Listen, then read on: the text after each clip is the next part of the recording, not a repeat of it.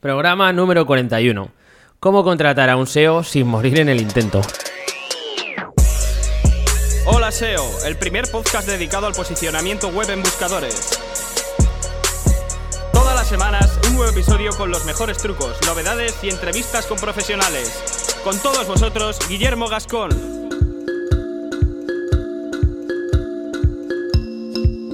Muy buenas a todos.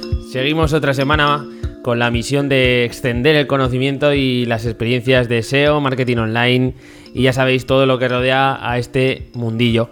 Hoy quiero empezar dándos las gracias a todos los que seguís el programa, sois una pasada y, la verdad es que os siento muy cerca, me enviáis multitud de preguntas, dudas, me ponéis comentarios o simplemente me enviáis eh, emails para saludarme y para agradecer el que saque este podcast Muchas gracias a todos y que sepáis que mi correo sigue abierto para que cualquier persona que tenga una duda sobre SEO o cualquier tema relacionado me envíe un, mensaje y, y, que podamos hablar. Mis propósitos de cara a este nuevo curso o esta nueva temporada están un poco aún en desarrollo, pero algo que tengo muy claro es que me gustaría trabajar la lista de emails. Sois un montón de personas los que me escucháis y, muchas veces me gustaría poder contactar con vosotros fuera del micro y, preguntaros cosas, etc. Eh, por eso os propongo un intercambio. He instalado una herramienta en nolaseo.net lo vais a ver en la, en la web, sobre todo en la parte del, del blog, donde tenéis los últimos programas, etcétera que lo que permite es hacer un análisis básico de, del, cómo está optimizada tu página web, ¿vale? Te da una serie de pautas que puedes trabajar para mejorar el SEO. Simplemente introduces la URL de tu página web y a, eh, a cambio de este reporte te pide tu nombre y tu email, ¿vale? Si os apetece, eh, pues bueno, pasáis por la web, pedís un informe de, vuestra página y me dejáis vuestros datos. Así, de, golpe, matamos dos pájaros de un tiro. Vosotros veis cómo estáis trabajando el SEO en vuestro sitio y además, pues eh, tengo vuestros datos para poder comunicarme con vosotros eh, en cualquier momento. Dicho todo este rollo, hoy vamos a hablar de una cosa bastante sensible y bastante importante. Cómo contratar un marketer o un SEO sin morir en el intento. Eh, aunque parezca una tarea mm, sencilla, estamos ante uno de los mayores dolores de cabeza para las empresas que trabajan online. La contratación de servicios de marketing online, ya sea de SEO, SEM o social media, supone un esfuerzo importante para las empresas y muchas veces las cosas no terminan todo lo bien que deberían. Eh, hay muchas empresas que han ido deambulando de agencia en agencia, de freelance en freelance, con malas experiencias, con un montón de dinero invertido y con una rentabilidad bastante escasa o, por así decirlo, eh, por ponerlo un poquito maquillado, una rentabilidad no muy alta, ¿vale? Hoy quiero que si estáis justo sufriendo esta situación o si te estás planteando empezar a trabajar con SEOs o eh, con trabajar con alguna agencia de marketing online en general, evites ciertos errores al contratar que te van a ahorrar eh, bastantes disgustos y bastante dolor de cabeza. Lo primero, ¿por qué contratar a un SEO por qué contratar a una empresa de marketing online? Parece que es una pregunta obvia, pero muchas veces no lo es. Eh, hay ocasiones que te llegan clientes que te demandan SEO o te demandan SEM, depende de los, servicios que estés ofreciendo, o te demandan social media, cuando lo que realmente necesitan es otra cosa, ¿vale? Por ejemplo, puede ser que necesiten una web nueva o optimizar la web eh, para su usuario o incluso dar una vuelta a su plan de negocio. Esto lo vamos viendo en el día a día. Pues bien, la, la honradez es algo clave en este sector. Si a mí me llega como SEO una persona y yo veo claramente que, lo que necesita no es SEO, pues le digo que, lo que tiene que hacer y lo que realmente le va a ir mejor para su negocio, e incluso si esa persona no, va a requerir ningún servicio de SEO, también se lo, se lo comento, porque es interesante que esa persona eh, tenga esa confianza y vea que somos honrados para, que en un futuro pueda llegar a contactarnos en el caso de que realmente sí nos necesite, ¿no? ¿Qué hace un SEO cuando le llega a un cliente? Lo primero que debe hacer, tanto si es SEO como si es consultor de marketing o lo que sea, es una auditoría. Sí, esto es, es fundamental eh, para poder partir de una base sólida en, en la relación que tengáis con ellos. En esta fase es donde se detectan los fallos de todo tipo y gracias a ella pues se puede trazar una estrategia que, que dé lugar a mejoras. He intentado ajustarme a las preguntas que veo más o menos recurrentes respecto a la contratación de servicios de marketing online y tenemos que partir de dos perfiles de clientes. Podéis ser un cliente con bajo presupuesto, sería el primer perfil, y es que el marketing online es un campo complejo y requiere un esfuerzo importante en formación, en experiencias, para que los profesionales que lo trabajan sean buenos profesionales. Con esto quiero decir que las tarifas son altas y que no todas las empresas pueden permitirse contratar a profesionales de renombre o empresas líder en el sector, ¿vale? Es lo que estamos hablando. Hay clientes que tienen un perfil de bajo presupuesto. Por ello, la tentación de este tipo de clientes es ir a mercados baratos, mercados de freelance así un poco turbios, o incluso llegas a familiares, amigos o al cuñado de turno que, también entiende del tema, ¿no? Entre comillas. Mucho cuidado por ahí porque las repercusiones de un trabajo SEO mal hecho o de una web eh, mal hecha son negativas y perjudicarán al futuro de tu proyecto seguro, ¿vale? Eh, asegúrate de que la persona o la empresa que contratas sabe lo que hace. Piensa que esto es como cualquier otro servicio en la vida. Por ahorrarte a veces unos euros, lo puedes pagar bastante caro en el futuro. Y esto es algo que en el momento cuando empiezas parece que no tiene importancia y parece que eres el más listo porque te vas a ahorrar un dinerillo pero luego en el futuro te das cuenta de, lo que has hecho, ¿no? Y, os voy a dar algunos consejos para que si vais a contratar y estáis en esta situación de que no tenéis mucho presupuesto para dedicar al marketing online, pues por lo menos sigáis una serie de recomendaciones cuando vayáis a contratar. Si tenéis poco presupuesto, yo os recomiendo que vayáis a un freelance que tenga un perfil white, sobre todo si estamos hablando de SEO, ir a un freelance que, trabaje el, SEO de forma white hat y olvidaros de estrategias black hat porque lo barato sale caro y mucho más cuando trabajáis con estrategias black hat, ¿vale? Ir a un freelance que, os vaya a hacer recomendaciones sobre la optimización on-page de vuestra página, sobre cómo está construida, sobre VPO, eh, diferentes estrategias que, y aspectos técnicos de vuestro site que tenéis que controlar antes de pasar a otro tipo de, de estrategias como pueden ser el link building, etc. Este sería el primer consejo. Luego también os recomendaría 100% que comenzaseis con una auditoría para preparar un plan de mejoras, ¿vale? Esto es fundamental, sobre todo si quieres ver el tipo de SEO o el tipo de empresa con la que te estás relacionando. Si yo tengo un proyecto y voy a una empresa y digo que quiero link building y esa empresa directamente me ofrece link building, cuidado porque quizá no sea lo más interesante para mí y esa empresa tiene que detectarlo, ¿vale? Ellos tienen que ayudarme porque en principio son los expertos. Si yo voy con una idea y ellos me convencen de que no es la mejor, eh, pues eso estará bien, porque significa que eh, han hecho una auditoría y saben que no es, no es el mejor momento para hacer link building, no se ajusta a mi proyecto, etc. La auditoría os va a ayudar a saber todo lo que tenéis mal, todo lo que se puede mejorar y todo lo que se debe hacer en un futuro para que nuestro proyecto avance y mejore.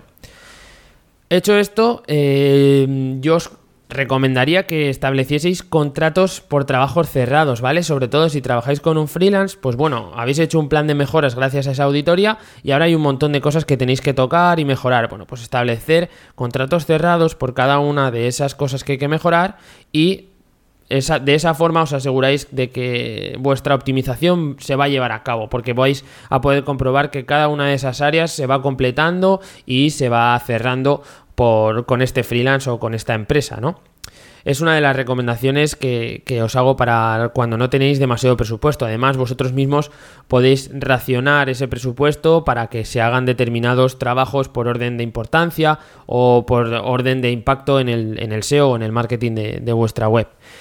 También es importante que podáis mantener un contacto próximo con él y que tengáis eh, ese, mm, digamos, ese, día a día de sus avances y esto lo vais a poder obtener siempre que trabajéis con un freelance, que, que veáis que es una persona que tiene un fácil acceso y no es algo, digamos, un servicio tipo que podéis encontrar en internet, pues hay que tener mucho cuidado con sitios tipo Fiverr, etcétera, que se ofrecen eh, servicios en modo bulk que valen para todos y que muchas veces eh, lo que nos van a traer son dolores de cabeza en el futuro, ¿vale? O sea que cuanto más contacto tengáis con esta persona y podáis comentar los avances, etcétera, mucho mejor. Vamos a pasar al segundo perfil de cliente. Eh, este cliente sí que tiene un presupuesto alto, ¿vale? La situación es que vosotros como clientes tengáis disponible un fondo importante para invertir en vuestra estrategia de marketing online, en vuestro SEO, etc. Esta perspectiva es aún más peligrosa que la anterior porque si eliges mal el profesional o la empresa con la que contratas, puedes perder todo el dinero que inviertas y además puedes arruinar el SEO o las diferentes áreas en las que inviertas de tu proyecto si el profesional es, eh, no es todo lo bueno que debería asegúrate de contratar a los mejores. Y si no puedes contratar a los mejores, contrata a los segundos mejores. Y si no puedes los segundos mejores, a los terceros, ¿vale? Porque esto funciona así. Más adelante te explicaré cómo conocer a un buen profesional o cómo detectar una serie de, patrones que, de los que debemos huir, por lo menos para descartar a los malos y que el resto que queden sean eh, gente que nos vaya a ayudar de verdad. Estos son algunos de los consejos que os voy a dar para que contratéis a un profesional si disponéis de bastante presupuesto. Lo primero que tenéis que hacer es acudir a varias empresas o a varios profesionales de estos eh, que podemos decir de, alta gama y pedir presupuesto a todos. Sobre todo analizar una cosa muy importante que es la relación que establecen con cada cliente. Eh, hay muchos eh, profesionales que se involucran al 100% con las empresas y es como si fueran uno más, un departamento más de la empresa y hay otros que simplemente trabajan pues las diferentes áreas que, que ven que es necesario trabajar y dan un reporte mensual. Evaluar qué es lo que mejor se ajusta a vuestro proyecto y entonces decidir cuál es la que necesitáis. Otra cosa importante es que lo mejor no siempre es lo que más brillo tiene. ¿Con esto qué quiere decir?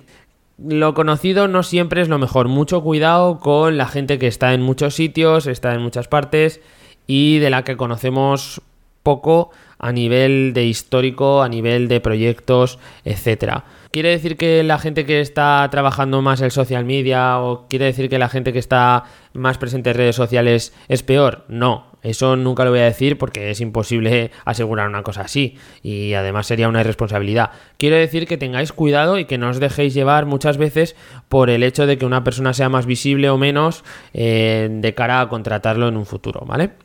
Aseguraros de que las empresas con las que trabaja eh, son líderes en su sector y muchas veces vamos a ver eh, si este profesional ha trabajado con empresas conocidas, por ejemplo, y eso realmente no es lo importante.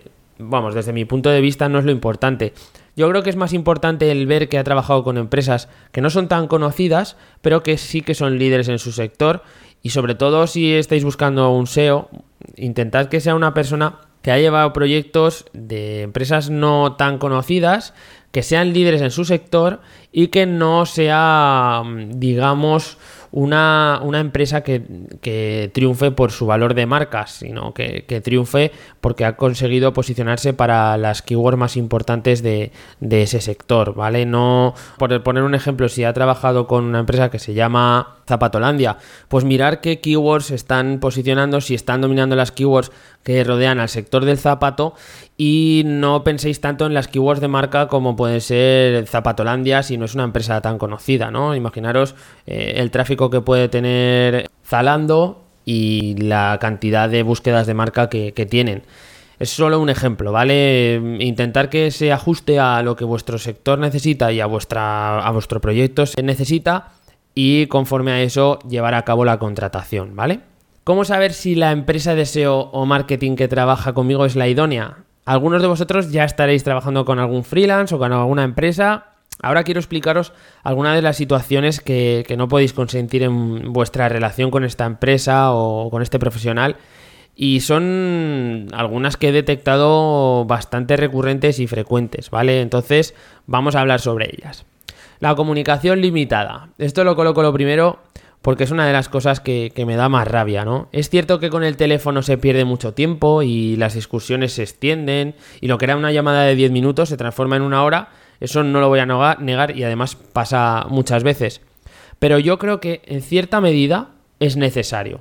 Porque yo como consumidor quiero poder hablar y discutir con la persona que tiene en mis manos pues las cuentas de AdWords, eh, el SEO y los contenidos, el plan de contenidos, etcétera. El limitar una vía de contacto al email muchas veces también eh, ralentiza y, la información y lo que se puede aclarar en 10 minutos por teléfono se estira una serie de 10 emails que además se alargan durante una semana entera. Entonces con esto quiero deciros que tengáis cuidado con la gente que, solamente tiene una vía de contacto, por ejemplo, email, porque podéis tener algún problema de comunicación con ellos y porque a veces eh, cuestiones que pueden solucionarse en una llamada de dos minutos eh, se pueden alargar eh, hasta una semana, ¿vale? Esto me ha pasado a mí y supongo que os habrá pasado a muchos de vosotros. Intentad que, la persona con la que contratéis tenga diferentes vías de, de comunicación. No significa que a lo mejor tengáis que tener su teléfono personal, pero que podáis contactar con él y hacer una videollamada o algo así sería fundamental, ¿vale? No intentar que no sea algo limitado al email, porque os lo repito, tendréis problemas de comunicación y a veces os podréis sentir frustrados porque con, con email a veces no se llega a transmitir todo lo que queréis o no se llega a transmitir toda la información de la manera correcta o quedan cosas por aclarar, ¿vale? Esto es una parte importante, por eso le he puesto lo primero, tener en cuenta la vía de comunicación con la persona o con la empresa que contratéis. Segundo, el seguimiento. Si os hacen un seguimiento, que no sea pobre o que incluso sea nulo. El estar al día de los avances de tu proyecto y los trabajos que se hacen es algo que yo creo que es fundamental. Exige al menos que, que te manden un reporte mensual con los trabajos que se han realizado, con los avances que se han obtenido. Y si las cosas no han salido como se esperaba, pues bueno, pues que tú puedas pedir una justificación. No todos los meses las ventas, las ventas se disparan o no todos los meses el tráfico incrementa. Pero es bueno saber por qué. Y si sabes que están al día y que ellos conocen estos datos, pues bueno, tú te vas a sentir más o menos tranquilo porque bueno, al final es algo que está en sus manos y que están trabajando en ello. Si tú desconoces eh, qué es lo que están haciendo o si están al día en que de repente han bajado tus ventas, pues vas a estar un poco mosqueado. Esto es una cosa que se ve mucho y la verdad es que no cuesta nada que os manden un email al final de, un mes o, durante los trabajos que se vayan realizando informándoos un poco de, lo que se está haciendo, de por qué esto ha afectado así, por qué lo otro no ha salido como se esperaba, etcétera. Como consumidores de estos servicios, exigid que, se os haga un poco eh, este informe y que se os tenga más o menos al día de lo que se está haciendo, ¿vale? Otro aspecto importante y que mm, también lo he encontrado en muchas ocasiones es el regalo de mensualidades. Muchas veces se paga un feed mensual, un fee mensual de, marketing, un fee mensual de, de, SEO, algo un poco, una cosa que se suele hacer. Cuidado con este clásico porque yo lo he sufrido y he contratado alguna vez a algún profesional y la verdad es que esto es un poco peligroso, el regalo de las mensualidades. Las, veces las cosas a veces no salen como se espera, eh, te puedes llevar un chasco monumental y la empresa o freelance que, te ha cobrado varios meses de trabajos, pues dice que va a hacer eh, un regalo de mensualidades. Esto, en este supuesto hay dos opciones que la cosa no funcione porque no funciona, porque hay veces que, se, que, esto ocurre. Trabajas con algoritmos externos y con comportamiento humano y son dos variables poco predecibles, ¿vale? Y bien, eh, puede ser que lo que se haya propuesto en un principio no funcione. En este caso, pues habría que hacer una modificación, replantear la estrategia, etc. Eso sería una de las causas por las que el trabajo de una empresa o un freelance de marketing no ha funcionado. Puede también que lo que se haya hecho se haya hecho mal o se haya hecho de forma escasa o pobre y por eso no esté funcionando la estrategia que, se había planteado. Esta es la segunda de las opciones que, con las que tu proyecto o el proyecto que hayas eh, encargado a, tu profesional de marketing o a tu empresa no esté funcionando. Ahora vienen lo que son las famosas mensualidades gratuitas. Te van a prometer que hasta que tu proyecto no funcione, no te van a volver a cobrar, y esto realmente es una trampa, ¿vale? Ya que la calidad del trabajo que se va a hacer a partir de ese momento va a ser baja, va a ser baja y va a ser escasa. Piensa que, no estás pagando y tú tampoco vas a poder exigir nada porque no estás pagando, ¿vale? Eh, mucho cuidado con esto. Os vais a encontrar con esta situación alguna vez y en el momento que os planteen esto, eh, recapacitad, y si no podéis seguir invirtiendo, eh, tenerlo en cuenta, tenerlo en cuenta, sobre todo eh, pensadlo porque muchas veces el no pagar eh, trae como consecuencia directa el que el servicio baje de calidad y que termines al final abandonando el proyecto o abandonando al freelance sin al freelance o a la empresa sin ningún tipo de repercusión. Por último, la última recomendación que quiero haceros es que no contratéis a empresas o freelance que estén a tope de trabajo. Si tu proyecto necesita unas horas, asegúrate de que esas horas se le van a aplicar. Contrata a alguien que sepas que va a dedicarle las horas por las que pagas y no permitas que tu dinero caiga en un saco roto. Esto os va a pasar si contratáis a una empresa o un freelance que va con tropecientos mil clientes, no se os va a dedicar el tiempo que necesitáis, porque es imposible tener tropecientos mil clientes y poder dedicarles las horas que necesitan. A no ser que tenga una plantilla de 30 personas y tú sepas que es una empresa que puede asumir tu proyecto. Valóralo, valóralo y no te des sustos luego porque eh, no se ha llegado a realizar lo que se había prometido, no se ha terminado la web a tiempo, eh, el SEO va más lento de lo que se esperaba, los contenidos no se han hecho para la fecha que se había estimado. Todo esto son cosas que van a ocurrir cuando contratas a gente que va a tope de trabajo. Y hemos llegado al final del programa. Espero que estos consejos os sirvan para que reflexionéis sobre vuestros proyectos, para que evaluéis los servicios que se os están dando o que se os van a dar. Me gustaría que todos aquellos que hayáis tenido una mala experiencia con alguna empresa o profesional del sector del marketing me contactéis, me mandéis un, mensaje o que me dejéis un comentario en el blog contando vuestra historia, qué es lo que os ha pasado. No hace falta que me digáis la empresa con la que habéis trabajado o el profesional, simplemente quiero que expliquéis cuál ha sido vuestro problema y cómo vosotros pensáis que se debería haber hecho o se debería haber tratado la situación en la que habéis estado. Con todas las historias que me dejéis, haré un manual del buen profesional marketer y posiblemente una infografía para que eso se pueda difundir y que todas las personas que trabajan en este sector sepan que hay una serie de errores recurrentes que se deben solucionar y a los que tenemos que ponernos eh, a trabajar. Un saludo a todos, nos vemos la semana que viene. Adiós.